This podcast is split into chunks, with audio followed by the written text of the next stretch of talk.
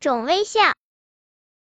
这些天，小熊很不开心，它总是坐在家门口，呆呆的望着天空，时不时还长叹一声“唉”。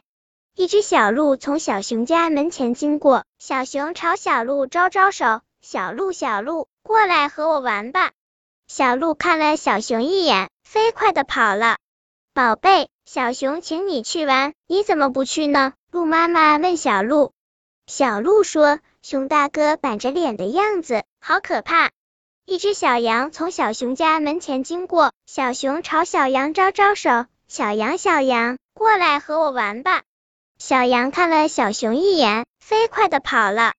宝贝，小熊请你去玩，你怎么不去呢？羊妈妈问小羊。小羊说：“熊大哥板着脸的样子好吓人，看大家都不愿意和自己玩。”小熊越来越不开心了。一天傍晚，小熊来到一棵老树下，伤心的哭泣。小熊，你哭什么呢？有什么心事，就和我说说吧。老树爷爷说：“大家都不和我玩，我一点儿也不开心。”小熊说：“大大熊啊，大大熊，你整天板着脸，我们觉得你好凶。”老树枝头的一只小鸟从窝里探出头来说了一句，又赶紧把自己藏了起来。小熊啊，小熊，如果你在这片大森林里种下你的微笑，你会拥有许许多多的好朋友。老树爷爷对小熊说：“你回家去，今天晚上好好休息，明早起来种微笑去。种微笑怎么种呢？”小熊一边念叨，一边朝家里走去。晚上，小熊做了一个神奇的梦，它在森林里播下了微笑的种子，这些种子发芽了。开花了，一张张笑脸，像一朵朵美丽的花，在森林里的每一个角落绽放开来。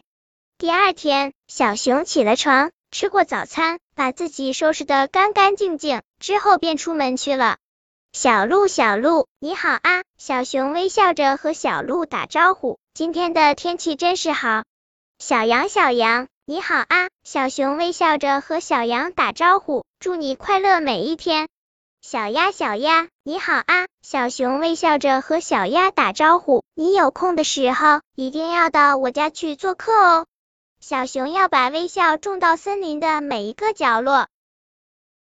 本篇故事就到这里，喜欢我的朋友可以点击订阅关注我，每日更新，不见不散。